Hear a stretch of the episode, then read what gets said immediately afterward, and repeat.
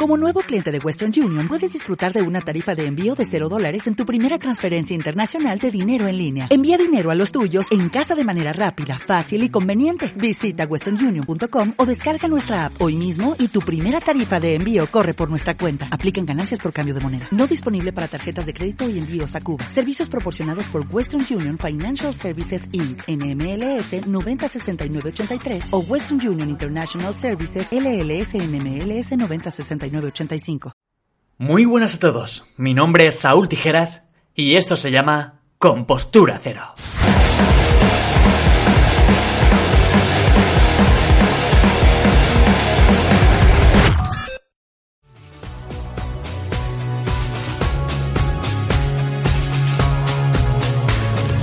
Yo creo que el humor no es necesario explicarlo, pero no era necesario explicarlo hasta ahora.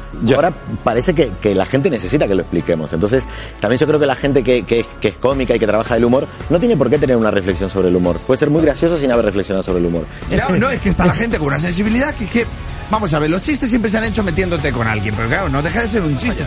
Si un cómico dice, qué gusto da matar a gente, es que esto, joder, y tú crees que a ese hombre le, mola matar, pues es que eres imbécil. Desde los 80, principios de los 90, no había límites en el humor. No lo sabía en España, se hacían chistes de ETA. 20 de abril del 95. ETA intenta asesinar a Aznar con un coche bomba. El líder del PP se salvó por llevar coche blindado y porque los etarras actuaron con precipitación. ¿Verdad que calcularon mal, lo hicieron, bueno, mal, bien.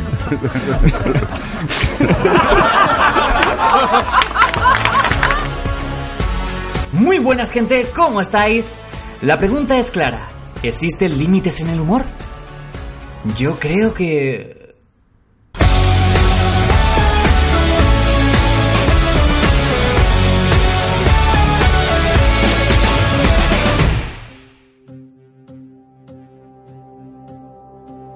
Perdona, es que se había cortado un poco.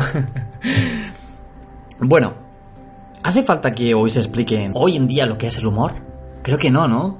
Todos tenemos ese concepto en la cabeza, todos crecemos con ello y sabemos lo que es bromear, lo que es hacer un chiste, contar, lo que es ir a un monólogo, lo que es estar en un ambiente entre jiji jaja. Entonces, ¿existen límites en el humor? Yo voy a dar mi opinión. Voy a ser totalmente sincero. No, no existe. Ahora, lo que sí existen son unos pequeños matices que creo que se deberían, eh, no sé cómo decirlo, educar. Bueno, no, no sé.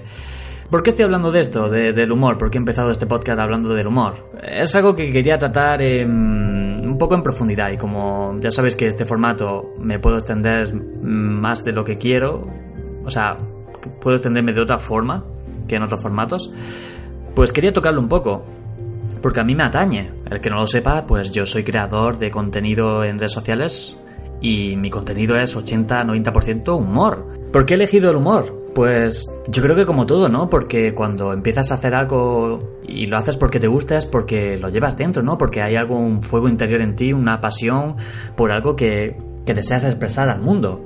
Y en este caso, para mí era el humor. Yo siempre he asociado el humor como algo... felicidad.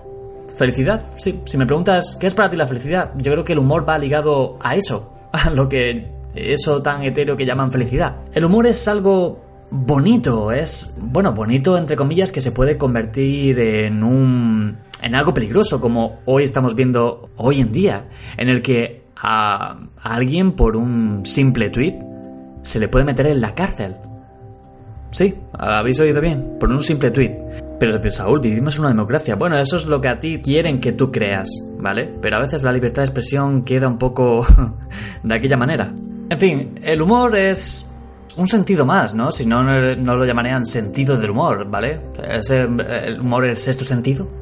no, porque de eso ya hay una película. En ocasiones veo muertos. Yo también, The Walking Dead es una pasada de serie. Ale, Saúl, te has metido con los zombies, con los muertos y con los fans de Walking Dead. Ay, Dios mío. Pero a ver, está comprobado que los estados de ánimo influyen de manera muy positiva en la salud de las personas cuando se hace humor. Aun cuando éstas se encuentran muy depresivas, o sea, tú, tú a veces no te has encontrado en la mierda más absoluta y un chiste tonto de alguien, de tu amigo, lo que sea, te ha hecho reír y de repente es como se paraliza todo en ti y es como toda la mierda que llevas encima queda a un lado. El humor como tal tiene varias vertientes, ¿vale? Em, puede ser un humor muy básico, muy blanco, muy negro, muy irónico, satírico, verde, vaya, hay de, todos los colores, vamos. Pero en fin, creo que cuando llevas ya un largo tiempo oyendo chistes en cualquier espacio, eh, leyendo, eh, sobre todo en Twitter, ¿vale? Yo llevo muchos años en Twitter. Eh, a veces soy más participativo, ¿no? Pero siempre me lo he tomado, por ejemplo, creo que Twitter es la red social por excelencia para, para ser un poquito travieso, digámoslo así. y sacar el humor más irónico o más a veces simplón, porque a veces se hacen virales cosas simples que hacen simplemente pues eso, gracias.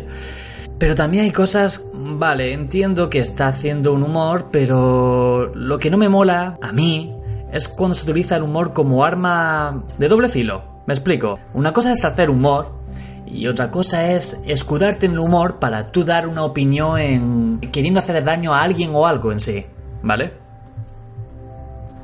Un clarísimo ejemplo que viene que viene para el pelo, vamos, es el vídeo de una chica que se hizo muy viral hace pues hace unas tres semanas, un mes así, en el que se veía un poco de, los andaluces en sí, ¿vale? O sea, el, el vídeo se titula Hablemos de los andaluces. Yo cuando vi, o cuando me pasaron este vídeo, no realmente tampoco se había viralizado mucho, simplemente lo había visto por, a- no sé quién lo compartió, eh, pues vale, sale una chica, pues digamos, llevando al lado más... Son tópicos, ¿vale? Son tópicos que a día de hoy si me preguntas, ¿tú haces vídeos de tópicos o te molan los tópicos? Pues mira, hasta cierto punto, porque es que un tópico entiendo que es algo que se repite en el tiempo, pero cuando es lo mismo, lo mismo, pues... Sí, entiendo que la gente crece y, y otra gente nace y los tópicos siempre quedan como, como ahí, ¿no? Un poco de bromas de reciclaje, pero a mí me cansan. O sea, a mí me... Yo, el que me conoce, me, me gusta hacer un humor... Tampoco voy a hacer aquí eh, un humor experimental, inteligente, pero no sé, me gusta siempre darle un poco la vuelta a todo, la vuelta a la tortilla. Y a mí este, este tipo de vídeos de tópicos pues no me hace mucha gracia y tampoco, a ver, me haría gracia si la persona en sí... Mira, os puedo decir, Dani Rovira, eh, siempre viene el ejemplo de él, pero es que es para mí es el claro ejemplo de, de cómo chistes simplones, básicos, si lo cuenta una determinada persona, hacen gracia. Sí, hacen gracia. Tú te pones a analizar a veces monólogos de Dani Rovira. Yo a veces lo he hecho y digo, hostia, qué chiste más malo, pero me encanta, por cómo lo ha contado él. Bueno, pues en este vídeo esta chica, em, quizá lo que no le ha... Esta chica con este vídeo ha tenido, se podría llamar mucho bullying. Sí, vamos a llamarle bullying porque si tú te pasas a ver el vídeo, eh, hablemos de los andaluces, de Carmen Romero, te vas a encontrar los comentarios, madre mía, o sea, le, han dicho de todo a esta, a esta mujer. Como ya digo, no ayuda, digamos, el que... Yo entiendo que es humor, ¿vale? Lo entiendo porque he visto de todo y sé por su forma de hablar. Ahora lo voy a poner y vamos, quiero analizarlo un poco para que entendáis este tema de los límites del humor. Y quizá es humor tan... Es que no es irónico, tío, es muy... Pues sí, es irónico, pero ya ha llevado tan al extremo y la chica te piensas que lo está diciendo de verdad. Claro, te lo piensas si no has visto muchos vídeos en tu vida, muchos cómicos. Yo lo veo y si te ves, si te das un par de vueltas por su canal, dices, vale, entiendo que es humor. Otra cosa es que me haga gracia o no. Pero bueno, vamos a ponerlo y vamos a sacar un poco de chichilla de esto. Hola chochitos, ¿cómo estáis? No me importa. Hoy vamos a hablar de un tema que está muy sobado, como ellos, los andaluces. Quiero romper una lanza a favor de este pueblo, aunque dudo mucho que ellos se enteren porque no creo que tengan móviles y mucho menos ordenadores. Pero bueno, algún juglar se lo contará. Que ya basta de meterse con esta gente. ¿Tienen fama de vagos? ¿Por qué? ¿Porque a las 12 de la mañana los bares están cerrados allí? Bueno, pues estarán trabajando en otra cosa. A lo mejor están inventando una máquina que respire por ellos. Vete tú a saber. ¿Por qué son vagos? ¿Porque se toman la siesta muy en serio y viven en ella constantemente? Son gente de costumbres. ¿Hay que respetar las tradiciones o qué? ¿Por qué son vagos? ¿Por hablar ahorrándose letras, comprimir palabras y tener expresiones que no pasen de dos vocales? Economía del lenguaje. Os voy a demostrar que no son vagos. Inventaron cosas muy ricas de comer. Inventaron el gazpacho, usando el tomate. Inventaron el desayuno andaluz, usando el tomate y ya. Bueno, ¿y qué queréis? Pues lo que tendrían en casa a mano un sábado a las 10 de la noche, recién levantados, y a esa hora los supermercados están cerrados. Bastante hicieron, joder. En fin, que vivan los andaluces, pero en Andalucía, ¿eh? Que a mí ese acento que tienen me pone los pelos de punta. Adiós. Bueno, ¿qué? Pues aquí tenéis a la amiga Carmen. ¿Cómo lo veis? A ver, vamos a ir por partes. Em, este vídeo, como he dicho antes, armó un buen revuelo, supongo que de la mayoría de la gente de Andalucía. Por cierto, voy a dar mi opinión sobre esto y quiero que sepáis algo. Y es que yo soy andaluz, ¿vale? Soy andaluz. Y este vídeo no me ofende para nada. ¿Por qué? Venga, vamos a ir por parte, como he dicho antes. Para empezar, esta chica abre el vídeo diciendo Hola chochitos. ¿Tú en serio ya te tomas este vídeo en serio? ¿Te lo tomas como algo transgresor para ti? ¿No entiendes que, digamos, esta tía está un poco de coña de aquella manera? Habla sobre la tecnología, que si aquí vivimos como en la época... ¿A- ¿Alguien se cree? ¿Vosotros creéis que en el resto de España se pueden creer que nosotros vivamos aquí en la edad de piedra, en Andalucía o algo así? Lo que he dicho antes, los tópicos. Lo que a mí... mm, por eso no me causa gracia, porque lo llevo escuchando casi toda mi vida, que es como... A ver, sí, intentas hacer la gracia, pero es que poca gente creo que te la va a reír. El hecho de que los andaluces somos vagos, que dormimos la siesta. No sé el tópico ese realmente por qué existe, de que dormimos la siesta. Son, porque creo que esto se hace en toda España. O corregidme si me equivoco, pero la siesta. Yo personalmente soy una persona que no duerme siesta. Sí, puede que algún fin de semana después de comer, pero que, que ya os digo que no. No, no soy esa persona que se sienta a gusto con, con la siesta. Am, ¿Qué más dice? Ah, bueno, sí, otro tópico más, en el que no sabemos, parece que hablar, ¿vale? Es cierto que los andaluces tenemos una, un acento más característico, se podría decir, pero en todo lo que es Andalucía, ¿sabéis? Eh, o sea, el de Cádiz no habla igual que el de Almería o el de Málaga no habla igual que el de Sevilla, ¿sabéis? Es una mezcla, pero bueno, si nos oyes hablar a lo mejor dices, hostia, este es andaluz. El lenguaje es curioso, pero esto ya fuera de coñas. eh, Hay un estudio que dice que los andaluces, las expresiones andaluzas son muy inteligentes porque en pocas palabras queremos decir una expresión tan pequeña que engloba tanto significado que, que muchos lingüistas de Europa se quedan flipados con esto. Y esto no me estoy inventando, lo podéis bu- buscar en Google, que hay estudios sobre cómo hablamos los andaluces. Como he dicho antes, yo soy andaluz. ¿Y por qué no me siento eh, herido con esto? Mucha gente puede pensar, pero Saúl, que se está metiendo acá en Andalucía esta tía, ¿por qué? ¿Cómo no te pasa? Repito una vez más, entiendo que esto es humor, pero es un humor que a mí no me hace gracia. Si tú no entiendes que esto es humor, creo que el problema lo tienes tú. Yo entiendo que es humor por una serie de cosas que he dicho y por porque ves un par de vídeos del canal de esta chica y sabes que hace ese tipo de humor. Muy irónico, satírico, lo que quiera, como lo quieras llamar. Pero está en ese, ella está en ese contexto, no está... Vamos, Quiero, quiero pensar que está en ese contexto, porque si no lo fuera, si utilizara esto para atacar a, a nuestra tierra Andalucía, sería pues un poco denigrante, la verdad. Por una parte, como ya os digo, en- entiendo a la gente que se ha sentido ofendida porque no saben que esto es, es humor. Saúl, pero es que no me he reído con esto. Vale, guay, yo tampoco, pero entiendo que es humor.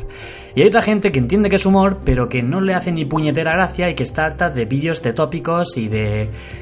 de sobre todo de, de comunidades autónomas, de hombres contra mujeres. Ya sabéis, lo típico, ¿no? O sea, a ver, como he dicho antes, tú puedes hacer humor de lo que sea. Sí, sí, plantártelo de esta manera, de lo que sea. Incluso de un genocidio, una enfermedad terminal, lo más fuerte, se puede hacer humor. Otra cosa es que tú no tengas la, percepción en la sociedad en la que tú actualmente vives.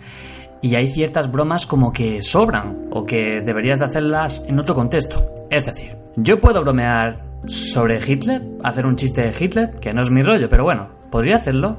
Claro. ¿Dónde se van a reír más? ¿En España o en Alemania? En España. ¿Por qué? Porque en Alemania incluso te puedes meter en un lío por esto. Pero claro, como es algo ajeno que no nos afecta tanto a nosotros, es como lo típico cuando si nos metemos con el, con el chaval el más bajito, ¿vale? Estamos en un grupo de amigos y nos metemos con el más bajito. Queriendo hacer la broma que, bueno, no sé hasta qué punto llega a ser bromas, eh, entre broma y el bullying roza. Creo que esta situación se nos ha repetido muchas veces, ¿no? Que siempre como nos hace gracia porque se está metiendo con otra persona. Creo que en los tiempos que vivimos eh, necesitamos cambiar ciertas cosas y creo que eh, mucha gente de la que le ha dado no me gusta, es que bueno, es casi mayoritario para este vídeo, al vídeo este de Carmen, no le ha dado tampoco porque se sienta ofendido como andaluz, sino porque siento que es como, chica, eh, que no, no es, ya, ya no toca esto, ¿vale? Es como si me pongo ahora a bromear yo sobre el feminismo. ¿Se puede hacer bromas sobre el feminismo? Claro. ¿Crees que toca? ¿Crees que es lo mejor? No. ¿Sobre el racismo? Claro que se puede. ¿Cuántas veces no han contado? ¿Crees que toca? Como ya os digo, es muy subjetivo todo, pero tienes que ser un poco también inteligente, ¿no? Porque eso, en eso se basa también un poco la capacidad del sentido del humor, en saber reinterpretar en el contexto en el que estás, con la gente en la que estás, en la sociedad que te mueves y el trasfondo que quieres llegar a tocar, de verdad. También decir que hay mucha gente que le ha si navegáis un poco por YouTube, eh, en relación con este vídeo, hay mucha gente respondiéndole a este vídeo. Lo típico, que nosotros los andaluces no somos así, porque fíjate, entonces tú serás no sé qué. Eh, gente, si llegáis a ese extremo de, de hacer un vídeo haciendo ver a esta chica como que los andaluces no somos así y encima nos metemos con ella diciéndole salvajadas, porque en los comentarios se pueden leer cosas como que te voy a violar, como vengas a Andalucía, te vamos a matar. Sí, sí, cosas muy fuertes. Llegar a ese punto es como, tío, que no vivimos en la edad medieval, en el que había un bufón y si no le haces gracia al rey te corta la cabeza. Venga, por favor. Si hay algo que no te hace gracia, pasa. De verdad pasa, es lo mejor. Es que si no, te haces ahí un bucle tóxico dentro de ti que, que, que, de verdad es que no, no te va a venir nada bien. No te va a llevar a nada bueno. No, pero así me desahogo, Saúl. ¿Cómo, tío? te desahogas con una, con una chica diciéndole esas barbaridades, o sea, creo que nos equivocamos en esa parte. ¿Sabéis cómo resumiría esto? Si hay alguna broma que te ofende, aun sabiendo que la persona que lo dice lo dice de broma, pero aún así te ofende, no eres gilipollas. Eres muy gilipollas.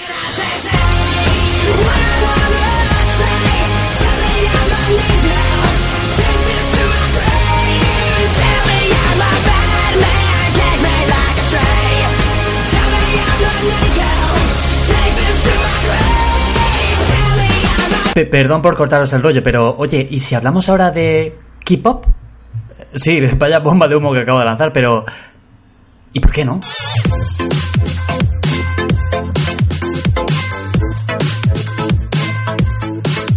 K-pop es el pop coreano, el cual está causando una revolución últimamente brutal.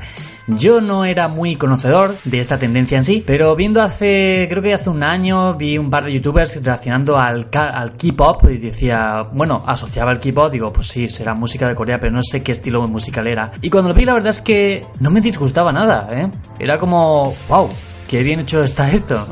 Era a veces como hipnótico. Pero si os digo la verdad, yo no sé muy bien del tema, ¿sabéis? Y este podcast, una parte esencial es de traer a alguien que nos hable de algo. Y si asociamos K-pop con entrevista, pues nos sale un tal CCV también conocido con su nombre real, Christian, el cual tiene un canal en YouTube que habla sobre eso, sobre K-pop, y nos va a transportar un poco a su visión del K-pop, a cómo lo vive él, cómo conoció esta cultura musical, sus inquietudes, a cómo se suena la nariz cuando estornuda. Venga, va, me callo ya y os dejo con la entrevista. Eh, Cristian, CCV, ¿cómo te digo?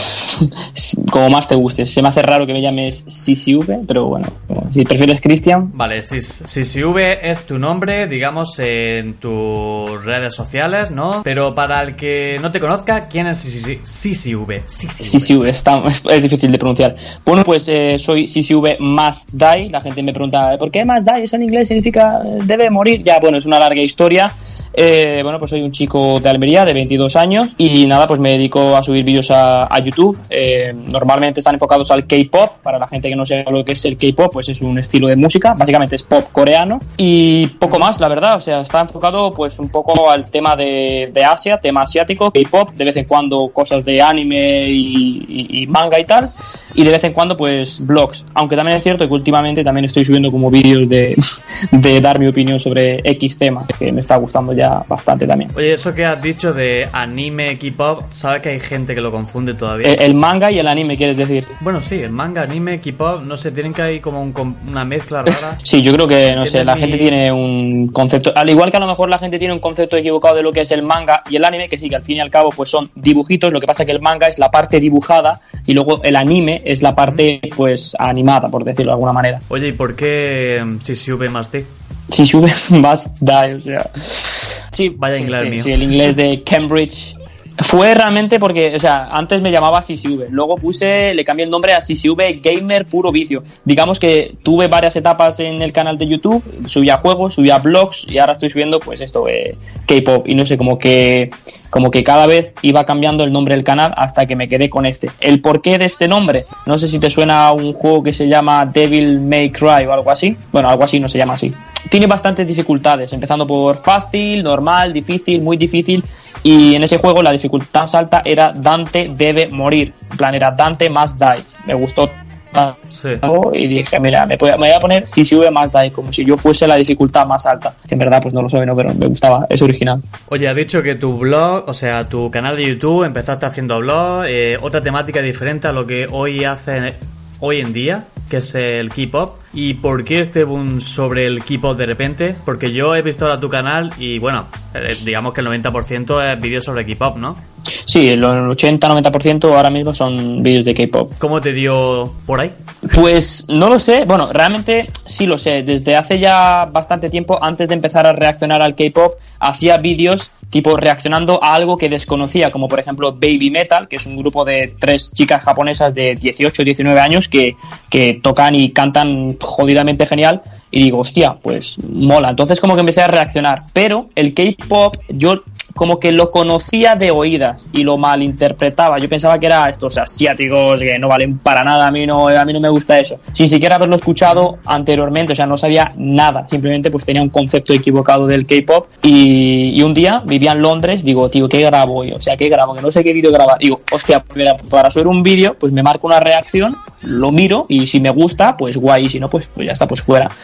Y, y no sé, me gustó bastante, como que me abrió la mente a otro tipo de género musical. Y me gustó tanto que incluso salí fuera ahí en Londres cuando vivía a, enseñarle el K-pop a la gente. Y como que me gustó bastante. Y en ese momento el canal no empezó a crecer mucho, sinceramente, o sea, tenía a lo mejor 2.000 visitas por vídeo. O yo que sé, ganaba a lo mejor 50 suscriptores, pero me gustaba, o sea, como que me gustó realmente el K-pop tanto como para enfocar el canal simplemente a eso. Alguien que se quiere meter un poco de lleno en el mundo este del K-pop, ¿cómo se lo podías simplificar? ¿Qué es el K-pop?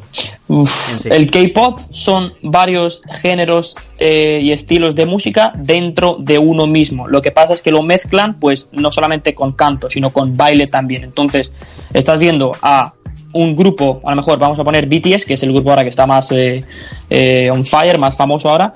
Mm, son siete chicos, pues estos siete chicos, aparte de cantar, pues bailan. Entonces tú los ves cantando a la misma vez que están bailando, ¿sabes? Entonces tienen sus tres raperos, sus cuatro vocales y van intercambiando pues más o menos de escuchas una canción y es una canción a lo mejor así con tema vocal, pero de repente te mete un rap, son muchos estilos de música juntos y muchos estilos de bailes dentro de uno mismo. Entonces es algo original, la verdad es que pues está empezando a gustar a bastante gente y BTS en especial está cambiando la forma de ver eh, los géneros musicales a mucha gente en todo el mundo, entonces por eso está guay.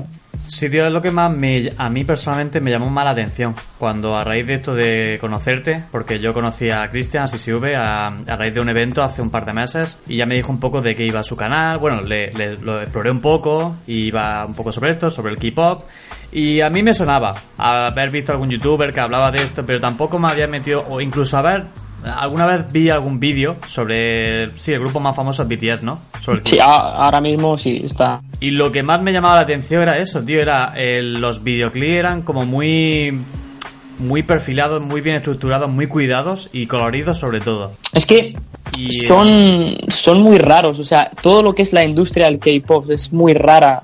Quiero decir, se deja mucha pasta para hacer un pedazo de vídeo, una pedazo de canción, una pedazo de base. Es más, es que le he enseñado lo que es eh, una canción de Blackpink, que es un grupo de chicas de K-pop también, a un productor musical. Y el tío, sin saber nada, escuchando la canción, diciendo, madre mía, tío, pero ¿esto qué es? Esto tiene, eh, pero esto es una pasada de base, o sea, el tío flipando, ¿no? El tío que entiende.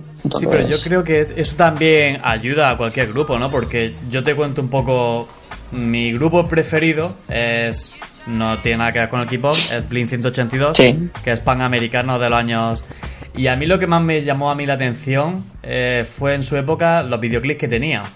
O sea, eran unos videoclips muy divertidos, currados, no en plan así de bailoteo, pero eran, no sé, muy cuidados y creo que es algo que muchas bandas de hoy en día fallan en ese punto, en el que hoy en día todo se ha convertido como en muy visual. Aparte, a ver, puedes tener una gran canción, pero si eso no lo acompañas con un vídeo muy bien hecho y que sabes que a lo mejor lo puede petar mucho en YouTube, porque hoy en día mucha gente lo ha petado gracias a un gran vídeo musical que han hecho en YouTube, creo que eso ayuda, ayuda mucho y creo que el K-pop yo creo que es la gran baza que tiene, el que hacen muy buenos vídeos, Mm.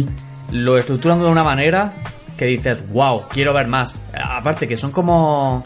te hipnotiza un poco, ¿no? Sí, la verdad es que te hipnotiza bastante. Y luego, como que ya el tema que tratan es como que el videoclip acompaña visualmente a lo que ellos están hablando eh, en, en la canción que están cantando, ¿sabes? Y, por ejemplo, BTS, y ya no me rollo mucho más, o sea, BTS tiene el- una cosa que engancha muchísimo. Y creo que esa es una de las cosas que también ha hecho que más gente escuche BTS. O sea, los vídeos musicales, dependiendo de lo que tú veas, si lo- te los ves desde el principio, si ves los que han subido ahora, como que siguen una historia. ¿Sabes? Entonces son como teorías y tienes que unir cabos, tienes que ir a ver el vídeo del principio, si no te has visto este tienes que verlo también y como que más o menos no es simplemente la canción con su historia, con las cosas que quieren transmitir, es también eh, las teorías y el mundo paralelo que han montado para que te montes tu propia película. Y la gente dice, no, tú estás loco, pero realmente está hecho a propósito, o sea, para que tú te rayes la cabeza. Realmente muchos de los vídeos que sube eh, aquí CCV en su canal, creo que los que más lo petan son sobre los vídeos de teoría. Efectivamente, esos son los que más lo petan. De hecho, acabo de subir uno y está petándolo. Está todo el mundo expectante por lo de las teorías. Porque detrás de, de esto eh, hay mucho fandom, ¿no? Sí. O sea, tienen seguidores, pero vamos, a mansalva. Y me he dado cuenta contigo. No es por nada, pero yo cuando vi te vi en Twitter y a lo mejor ponía un tweet y tenían más de mil y pico me gusta, dos mil, digo, wow. Era como... pero ¿qué pasa aquí? Ya, yo me, yo me quedaba igual flipando. Digo, no sé, o sea, hay, hay gente que, que no sé por qué, o sea, cualquier tontería que ponga a lo mejor pues llega a los mil, y me gusta. Pero sí es cierto que el fandom de BTS se llama ARMY. Y Sí. y apoyan ahí a muerte. BTS cuando fueron a los Billboard Music Awards, que no sé si sabes lo que es, es un, pues, es un- sí. una entrega de premios de los Estados Unidos. Pues tío, con, o sea, enfrentándose en el top social artist contra Justin Bieber, Selena Gómez, sabes, gente tocha, o sea, no son gente que Justin Bieber llevaba ganando ese premio seis años consecutivos, pues llegó BTS y ganó por 600 millones, o sea, de, de votos. O sea, Justin Bieber se quedó en un millón y medio. Joder. O sea, votando a la gente por Twitter, eh, flipante. Creo que también, ¿tú no crees que a raíz de que One Direction, bueno, esto es un pensamiento A- a ver, a ver, a ver, a ver, separase, se separase hace, no sé si fue hace dos años o tres, que mucha gente, mucha mm, fan tiene la necesidad siempre de seguir a una boy band y en este caso pues BTS es lo que para ellos más o menos representaba One Direction en aquella época o para nuevas generaciones. Mm, no lo sé, no lo sé realmente, pero sí es cierto que hay muchas personas que siguen a BTS, pero también antes seguían a One Direction. Y es un error realmente, hay muchas personas que me han llegado a decir, eh, tío, yo creo que los BTS, los BTS estos, yo creo que son los One Direction coreanos. Y es como, no, o sea, ni siquiera lo había pensado y yo, yo he escuchado One Direction, o sea, no tanto como para decirme pues que era fan, pero sí es cierto que lo escuchaba. Entonces cuando vi a BTS era, para mí, era algo totalmente diferente a lo que yo había visto. Pero no sé, quizás haya personas que piensen así o quizás no, la verdad es que pues no lo sé. ¿Crees que esto es un boom de repente del K-pop en general o que irá a más, se mantendrá o Pues yo creo que sigue en auge todavía. Yo creo que sigue creciendo todavía y es gracias a, BTS. Y es más, eh, muchos otros grupos de K-pop les dan las gracias a BTS porque ahora mismo BTS como que está abriendo las puertas a otros grupos de K-pop, a que otra gente triunfe, a que otra, otros grupos de K-pop puedan dar conciertos en otros países y sobre todo pues con el hecho de que BTS haya llegado a los Estados Unidos y hayan hecho un comeback de, a ver cómo te lo explicas, en plan, bueno, tocar una canción en los Estados Unidos en el Billboard Music Awards, pues como que mucha más gente ahora ve al K-pop como un género de música más, ¿sabes? En plan, como que no lo infravaloran y lo ven como que es algo nuevo que está sobresaliendo y, y les gusta, de hecho. O sea, sí, al final sigue siendo música. O sea, no puedes juzgar una, a un grupo, a un género, simplemente porque no entiendes lo que están diciendo. Porque cuando yo era pequeño tampoco entendía las canciones de inglés, aún así las escuchaba. Sí. No, no, sí, eso me pasa a mí, o sea, y, y me sigue pasando hoy en día, es que yo escucho más música inglesa que, que española. Efectivamente. Oye, ¿y si un día te da porque no te gusta ya tanto el K-pop y te da por el flamenco? ¿Te imaginas? tío? ¿Reacciona al flamenco? No, en la vida. Lo he escuchado. No es una cosa que, que me llame mucho la atención, pero, pero oye, no sé, creo que hay que tener oído para toda la música. A ver, a mí no me desagrada los otros estilos de música, por ejemplo, la gente sabe que a mí no me gusta el reggaetón. Ahora, yo no digo que no sea música, simplemente pues creo que para mí, para mis oídos, pues no es música, pero si a otra gente le gusta, pues oye, pues guay, o sea, me alegro, pero hay estilos de música que a mí pues no me gustan y los he escuchado, ¿vale? No como con el K-pop, que me ha pasado eso, que lo criticaba sin haberlo escuchado. Yo he escuchado de todo y te puedo decir que incluso el reggaetón tiene canciones muy buenas. Sí, algunas, muy pocas, de un millón para mí, yo creo que dos se salvan. Claro, pero yo, mm, a ver, tampoco es mi, mi estilo predilecto, pero claro, eh, normalmente nos venden lo de dale mami, dale papá, y te crees que eso son todas las canciones de reggaetón. Ya, claro. No, no sé. ¿Cuál crees que es el futuro de tu canal? En YouTube, por ejemplo. Eso es una pregunta muy buena porque realmente no lo sé. Y te explico por qué. Ahora me está dando últimamente por comentar vídeos. Bueno, comentar vídeos, comentar temas, dar mi opinión sobre, sobre X temas. Pero también me gusta mucho viajar. Y pues voy a hacer bastantes viajes este año, el año que viene. Y también me gustaría pues hacer blogs tipo como los de Luisito, como los blogs que hace un chaval que se llama Tekendo, me gustan bastante, o sea, se fue a vivir a Japón y hizo unos vídeos que, madre mía, flipas. Pues algo así también. Entonces, realmente no lo sé, porque el K-pop llegó al canal y, y, pues bueno, ayudó a crecer el canal pues a lo que es hoy en día. Pero realmente el día de mañana, la verdad es que me gustaría hacer otro tipo de cosas también. Es decir, no dejar el K-pop, sino complementarlo de alguna manera, hacer viajes, blogs, eh, dar opiniones sobre temas. Creo que la variedad, en la variedad se, se halla, se halla la palabra, no sé, se me, se me ha ido la palabra. Porque tú me, me comentaste que también tienes una empresa que se dedica a hacer viajes a Japón. Efectivamente. ¿Cada cuánto tiempo hacéis? Oye, O sea, yo me puedo apuntar. Oye, pues te iba a decir, oye, en 20. Lo hacemos Me encantaría. instantánea, pero ahora mismo hacemos un podcast desde Japón. Normalmente los viajes más importantes se suelen hacer en Semana Santa, noviembre eh, y verano, porque digamos que son las fechas más visitadas y son las fechas en las cuales tú puedes ver cosas diferentes. Por ejemplo, ahora tenemos uno en Semana Santa, que es del 6 al 20, que ahora cuando terminemos el podcast, pues te informo. Creo que llegamos todavía para ver el Hanami, es una buena época, no hace apenas calor, es un clima normal y... Vale, vale, ¿qué, qué, qué, qué es el harami? El Hanami es el, el Sakura, la flor de cerezo. Sí, yo estoy hablando aquí como... sí, como si yo lo, lo entendiera todo, que no, no. Que hay gente que no...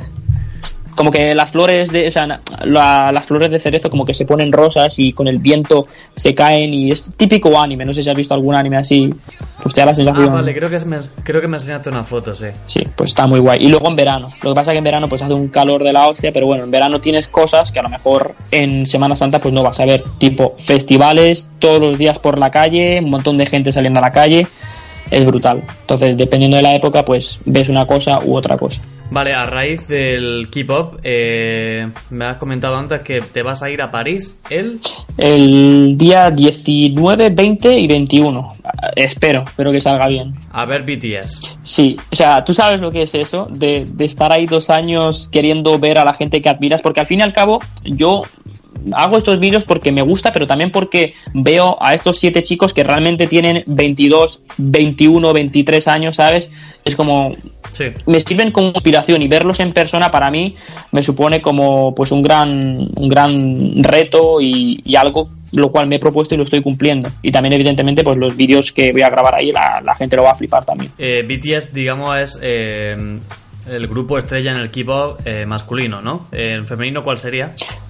pues no lo sé realmente. Hay bastantes grupos. Está Blackpink está Red Velvet pero si tuviese que decir uno creo que es el que más on fire está ahora mismo creo que sería Blackpink o sea sí creo que sí Vi un vídeo, que no sé si lo has visto tú, eh, un chaval que sigo en YouTube, que habla también sobre música, divagaba, era un poco oscuro, tétrico, lo, hablaba sobre el K-pop, cómo se había formado, de qué forma, lo tenían como un estilo de música, no sé cómo decirte, tío, como que hubiese sido todo muy artificial, en plan de querer vender en Corea de alguna manera al resto de Occidente. Vieron que a través de la música podían extenderse. Mm. ¿Tú a ti te suena haber visto este documental?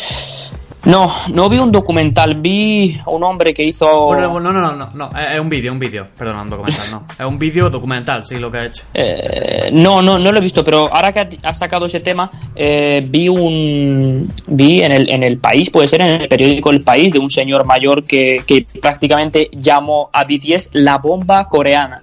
Porque sí, es cierto, o sea, de alguna manera O sea, la gente grande de Corea, ya sean, no necesariamente tiene que ser gente de K-pop, sino futbolistas o gente que haga gente cantante o gente de cualquier tipo, gente famosa. De alguna manera, si se hacen famosos fuera de Corea, quieras o no, como que atrae la atención a Corea. ¿Sabes lo que te digo? Entonces, creo que de alguna manera están haciendo que gente se dirija a Corea del Sur, ya por turismo, ya o simplemente por llamar la atención. Entonces, creo que, pues, en cierto modo, sirve, sirven, o sea, no, no estoy diciendo que a lo mejor lo hayan hecho con esa intención, pero de alguna manera como que sirve de, de, pues de eso, sirve para eso. De caparate. Sí. Bueno, CCV, Cristian, eh, CCV más D, eh, ¿dónde te puede encontrar la gente? ¿Dónde te puedes seguir? Pues eh, en el canal de YouTube en CCV Must Die y luego pues en las redes sociales en todas partes soy eh, CCV, o sea, S-I-S-I-U-V, que luego me dicen, pero eso cómo se escribe, cómo se... CCV. Pues muchas gracias, espero que a alguien le haya servido esta mini charla sobre el K-pop, que tenga un poco de, de indicios sobre este estilo musical. Y muchas gracias, tío. Nada, gracias a ti por la entrevista y eres muy guapo, tío. chao, chao, pescado. Nos vemos.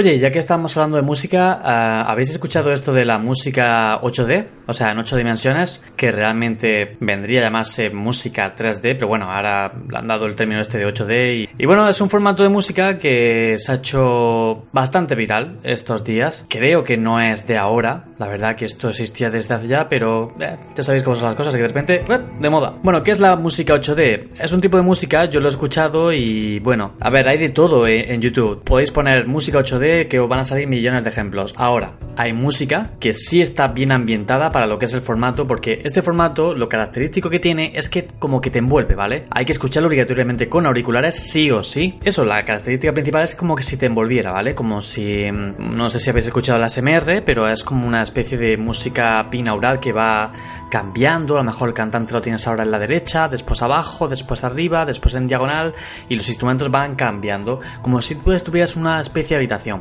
Yo lo he escuchado y bueno, a ver, no me hace especialmente tilín, ¿vale? A lo mejor dentro de un año te digo, hostia, esto es una locura, qué guay, me encanta, pero ahora mismo como que no me llego, no me llego a acostumbrar, ¿vale?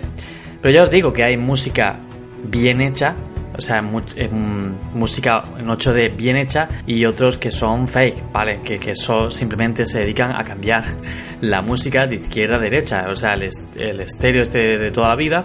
Eh, ahora al altavoz izquierdo, altavoz derecho y vamos cambiando así rotando. No, eso no es realmente la música 8D.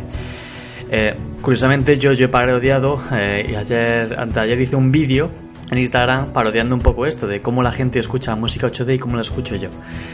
Ya sabéis como que los vídeos de humor un poco se, se distorsiona un poco, se magnifica, realmente no lo escucho así, pero, pero bueno, como que no me llega a hacer especial tilín todavía. Os pongo un ejemplo, si estáis escuchando este podcast en auriculares, perfecto, si no, os dejo un tiempo, 1, 2, 3, ya. Os pongo una canción en 8D.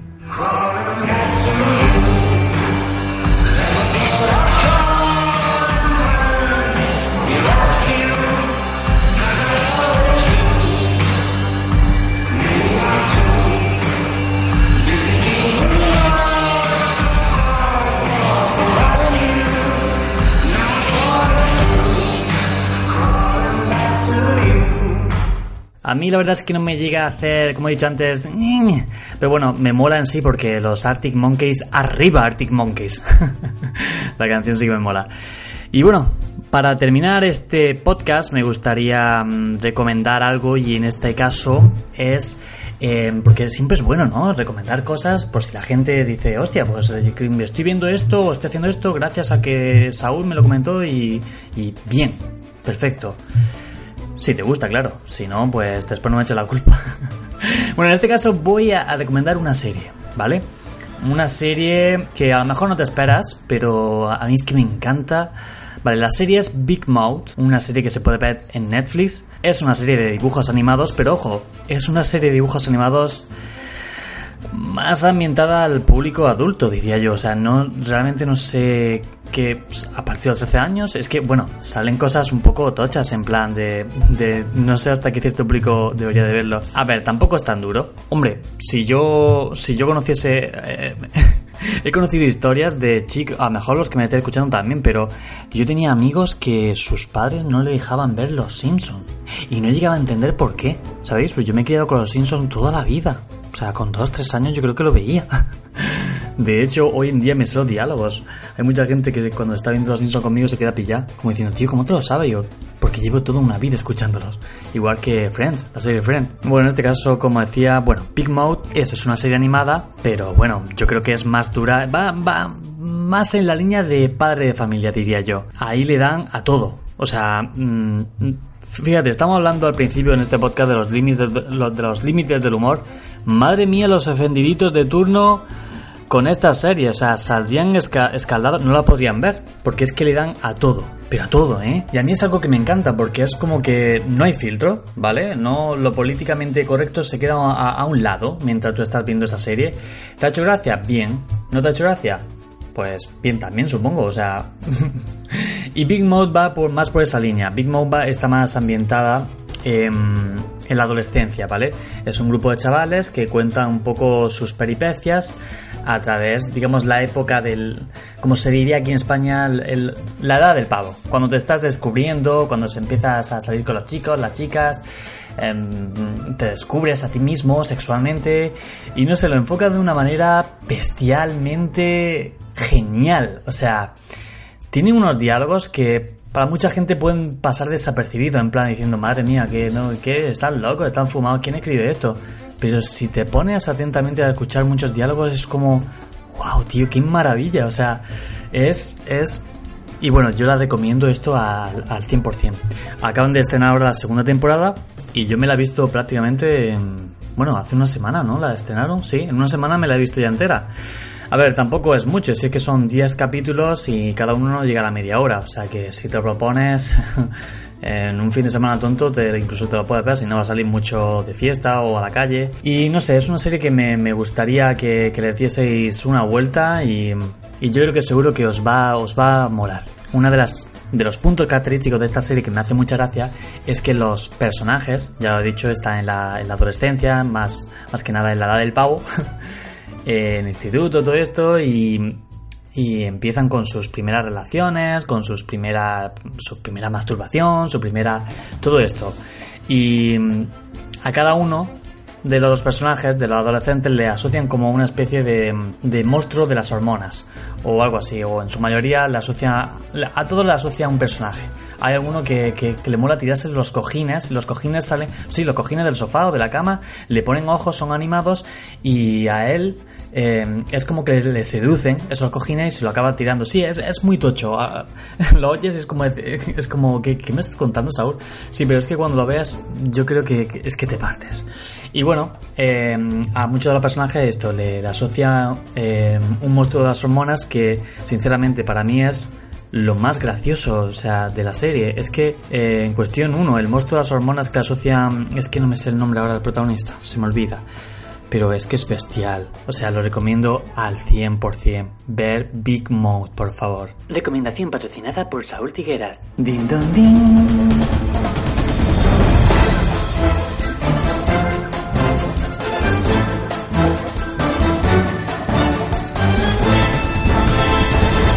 Bueno, pues llegamos al final de este podcast y espero que os haya entretenido, os haya divertido, lo que queráis, pero por lo menos que lo hayáis pasado bien. Eh, toda valoración positiva es de agradecer y nada, eh, como habéis visto he cambiado un poco la estructura, hemos tenido un poco de opinión al principio, entrevista, hemos metido más cosillas y así es como quiero que sea, ¿vale? Quiero ir poco a poco un poco eh, reinventando y a ver si llego a, a esa, a ese a ese podcast final que, quiero, que bueno, que hay en mi cabeza y que me gustaría que a partir de ahora fuera así. Em, gente, nos vemos en el próximo que será, bueno, pues mm, estate atento a mis redes, estate atento por iBox, por Apple Podcast y por Spotify, que no lo he dicho, que este podcast ya se puede escuchar por Spotify. Toma ya, Saúl, ¿cómo estás? Madre mía, ya te digo. Portaros bien que en el próximo puede que lea vuestros comentarios que no son malos, vamos, pero que portaros bien.